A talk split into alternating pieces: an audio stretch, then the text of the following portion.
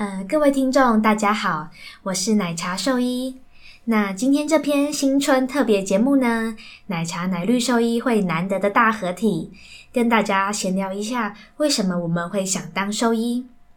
首先呢，我们先祝大家新年快乐，新年快乐，三年快乐。好，那我们现在进入主题。那不论是念兽医的过程，或者开始职业后啊，我们都很常被问到的问题就是：哎，医生，你为什么会想当兽医啊？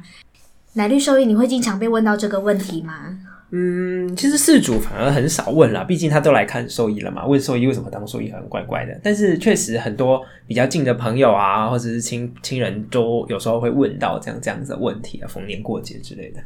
像助理啊，也很常会问我啊。嗯，那就。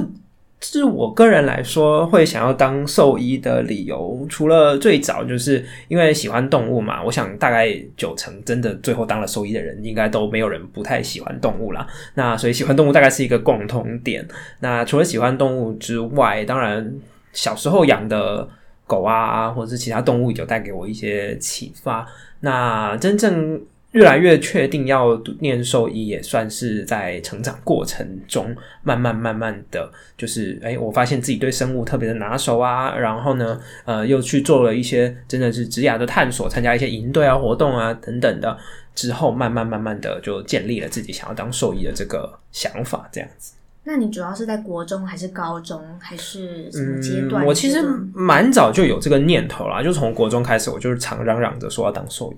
那那时候。主要一个原因可能是觉得说，哇，兽医好像蛮酷的，蛮特别的。就是说啊，毕竟当医生啊或什么的，好像有点太常见了，这样。那所以想说要一个酷一点的职业。那上了高中啊，或之后大学，当然就念了兽医系嘛。所以开始才慢慢的在大学里面，就是去探索一下，就是说，哎，呃，从光光是兽医里面，它就有非常广泛的分科啊。因为不是只有就是在诊所里面看狗狗猫猫的是兽医嘛。其实像我自己从事。就是特殊宠物的医疗，当然也是兽医一个分分支。那或者是很多像比如说房检局啦、收容所啦这些的，好，也都是一个兽医的分支啊。所以这些东西真的都是进了兽医系之后，才慢慢的接触，慢慢决定说啊，可能真的是要成为一个怎么样的兽医师这样。没错。嗯，那奶茶兽医你呢？我其实我觉得比起奶绿兽医。我想当兽医的时间点偏晚。那像我其实高中最后才决定说想考兽医系。那因为我们高中都有分学测跟职考嘛。那我学测其实没有考好，所以我其实考职考前才觉得说，诶，我想要以兽医系为目标。那我职考的分数其实还不足以我上兽医系，所以我就先上了。呃，那个大学，然后我再利用转系的方式进入兽医系，而且我转系还转了两年，所以比起南绿兽医，我进入兽医系之前的路可能比较波折一点。那转系呢，其实是非常紧张的过程。就你一进去啊，你除了成绩，他们要觉得你成绩很好之外，那我们兽医系是有面试的，所以你就是准备你面试的东西，写自传啊，然后进去你就会跟一排的教授，可能十几位，他们就会轮流问你问题呀，然后就是整个过程是很紧张的。那大概其实第一次。不会上的时候，教授就有说哦，我觉得你的成绩可能不太 OK，或者我觉得呃你哪里哪里不足，所以你或许你之后再努力看看。其实可以蛮明显感觉到可能自己不会上。那第二年呢，教授就有跟我讲说哦，之后的路可能会有点辛苦，你做好心理准备了吗？那这时候当然大家就说好，我最近做好心理准备了。那这时候就有上了。嗯，所以我也鼓励大家说，如果是想利用转系的方式啊，即使第一次没有转上，也不要气馁，因为通。通常转第二次的同学都会转成功，不论是我、我的朋友或学弟妹，转两次的几乎都会成功。嗯，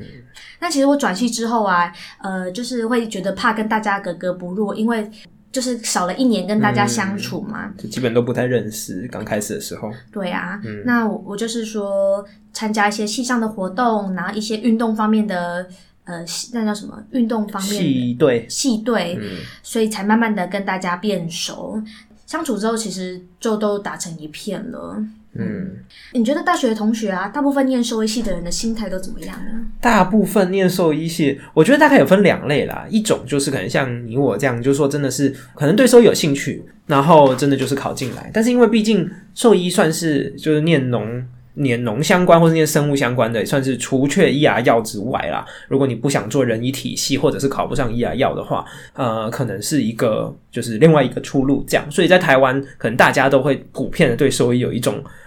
幻想嘛，或者是 对泡泡，对对对，就觉得说，哎，兽医是不是跟医牙药一样啊？就是算是一个哇，很体面啊，很很很不错的一个职业，这样。对，是还蛮体面的。啊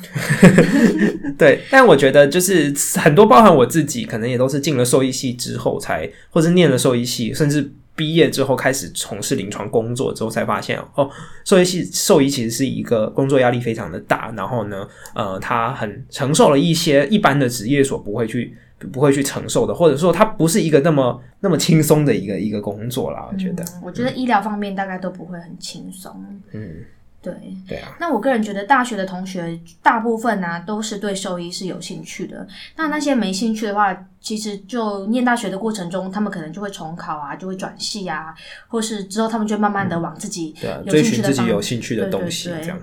所以大概大部分的人都还是对兽医是蛮有兴趣的。嗯。进入兽医前后啊，你觉得跟你想象差很多吗？跟你那种高中你参加营队的时候，跟大学你实际上念了之后，你觉得差很多吗？我觉得最大的一个差别是因为一直以来，就是你只要还没有念兽医系之前，你对兽医的接触多半就是哦，我们可能家里动物生病啦，或了不起就是哦，可能了解一下收容所的兽医啊，或者是就是电视荧幕啊、漫画啊这种影视小说啊上面的这种兽医，基本上只会看到兽医那种哇，好像救助动物。很有爱心，对对对，很酷的一面。但实际上，就是你开始念了兽医系，或者是开始从事临床工作，就会发现，其实除却这一面很酷的这一面之外，还有很多很多是很多无奈啊，很多的压力啊，很多辛苦的地方啊。包含像比如说，有些时候哦，有可能你有办法救治这个动物，但可能事主不愿意花钱，或者不愿意花心力，不愿意配合去做治疗。啊，或者也有时候，甚至很常见，就是啊，动物就老了，它它就。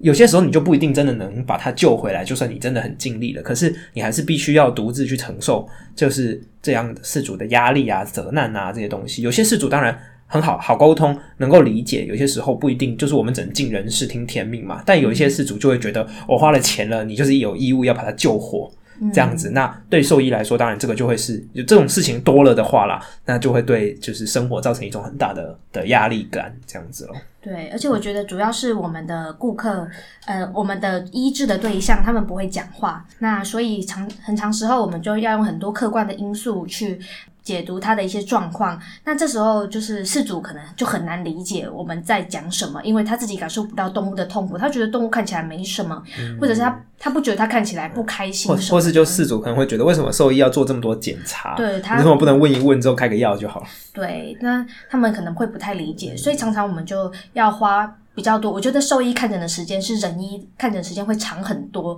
因为我们除了要做完检查之外，我们要花很多时间跟饲主解释他的状况。那有时候如果遇到那种呃脾气比较不好的动物啊，比较凶的动物，我们还要另外镇定镇静它，不然其实兽医它其实是一个有危险性的工作。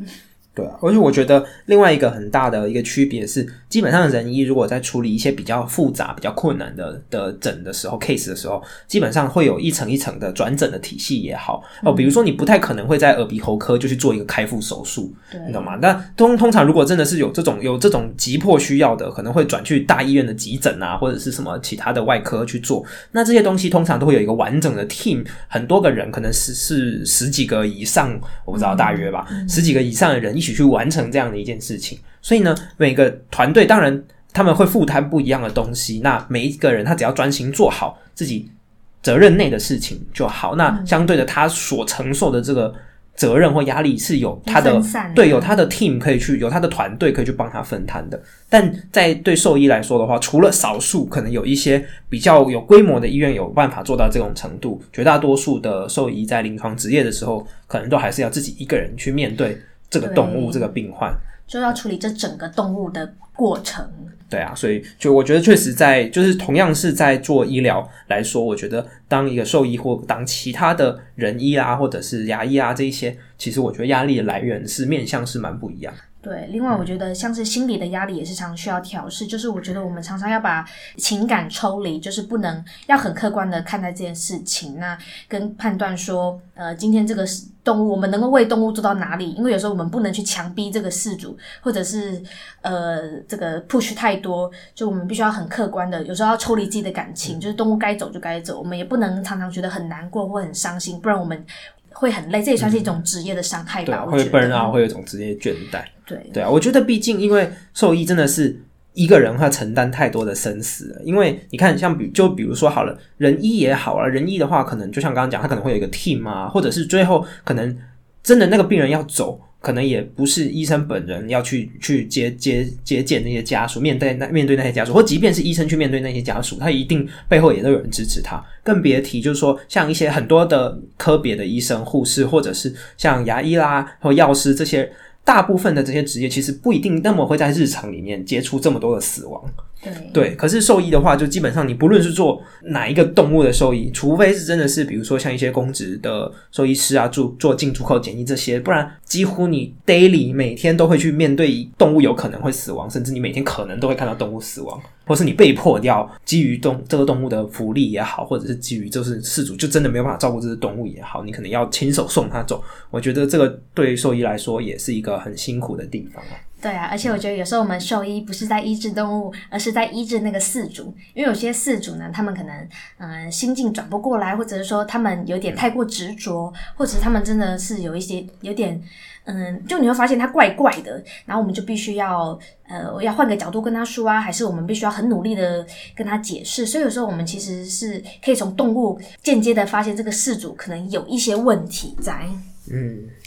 那。像奶绿兽医，你在大学的时候，你有找过什么样的实习吗？就你觉得？有助于你探索这个受益的方向，或是我觉得这可以从两个方向说起啦。第一个的话，就是说，如果是还没有念兽医系，在考虑要不要念兽医系的朋友的话，我会建议你们可以在高中的时候去参加各个大学办的兽医营。我觉得虽然说大部分兽医营当然也是展现出兽医比较酷的一面啦，但是终究你会有机会可以第一线的认识到一些念兽医系的学生，帮助的。对对对对对，你可以更跟这些人讨论或参加他们的活动的时候，你可以更了解你自己是不是真的。对这个行业有兴趣，那至于说进了兽医系之后，呃，怎么决定要？念哪一个分科？你也不是说念哪个分科，就怎么决定要走哪个方向？我觉得其实应该是我大三、大四的时候开始吧，就是我去修了就是特殊宠物的一个专题之后啊，然后慢慢的就是哎觉得说，嗯，这个这个方向真的是蛮有趣、蛮特别的，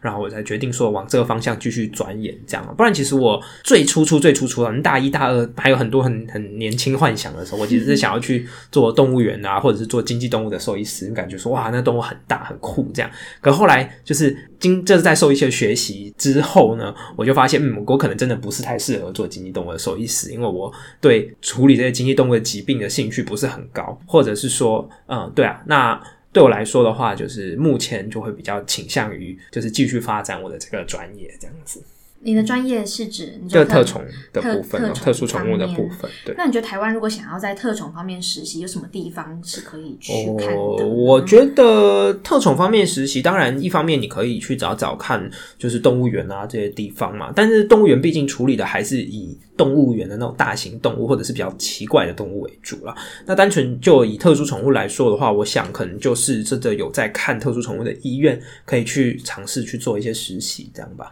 了解。那像奶茶兽医，我自己啊，我大学的时候其实还比较不清楚我自己想走哪一方面，所以我就是各个实习都有接触过。像我有去过动物园，有去过乳牛场、鸡场，那实验室呢？有做过细菌的实验室跟病理的实验室，做过实验动物的实验室。对，我还去实验动物的实验室，就是其实都参与蛮多，可能每个寒暑假都会安排自己不同的实习。那不是说我特别认真，其实兽医大部分的同学都是这样安排，就是他们寒暑假都会找找事做，然后或者是出国去国外找实习，也都有人会这么做。但我是我觉得我是毕业之后，然后真正开始呃接触实际的工作，像我有去过猪场、鸡场担任鸡是那个 chicken 那个鸡哦，嗯不是飞机的鸡的。嗯去猪场、机场担任过经济动物的兽医师。那之后呢，我又回到小动物的领域。那小动物它其实也有分内科、外科啦。我一开始也都有点不太确定到底要走哪一个，所以我就是呃。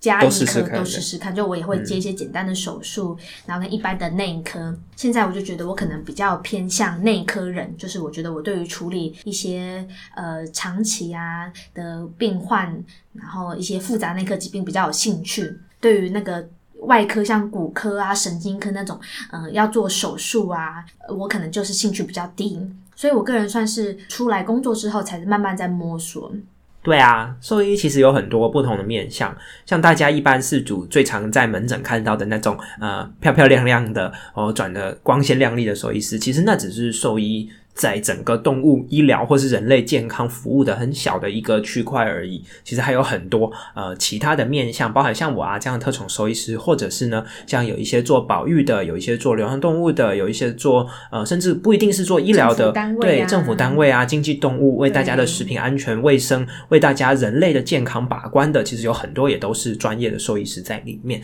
没错，所以在呃想要进入念兽医系或从事兽医呃相关行业之前呢、那就是各个地方多看看、多问、多去那个领域可能了解实习一下了解一下。那其实不只有兽医啦，其实你各呃各个业都是这样，不然嗯其实在真正进入前跟表面的都是差很多的。嗯嗯对啊，那我们今天的节目啊，新春特特别别节目节目就差不多到这边。谢谢奶绿兽医跟我一起录音。嗯，希望大家会喜欢我们这一次有别于我们以往就是小单元小单元这样子的录录音的方式，希望大家会喜欢。我们今天的节目就到这边，大家新年快乐，拜拜，拜拜。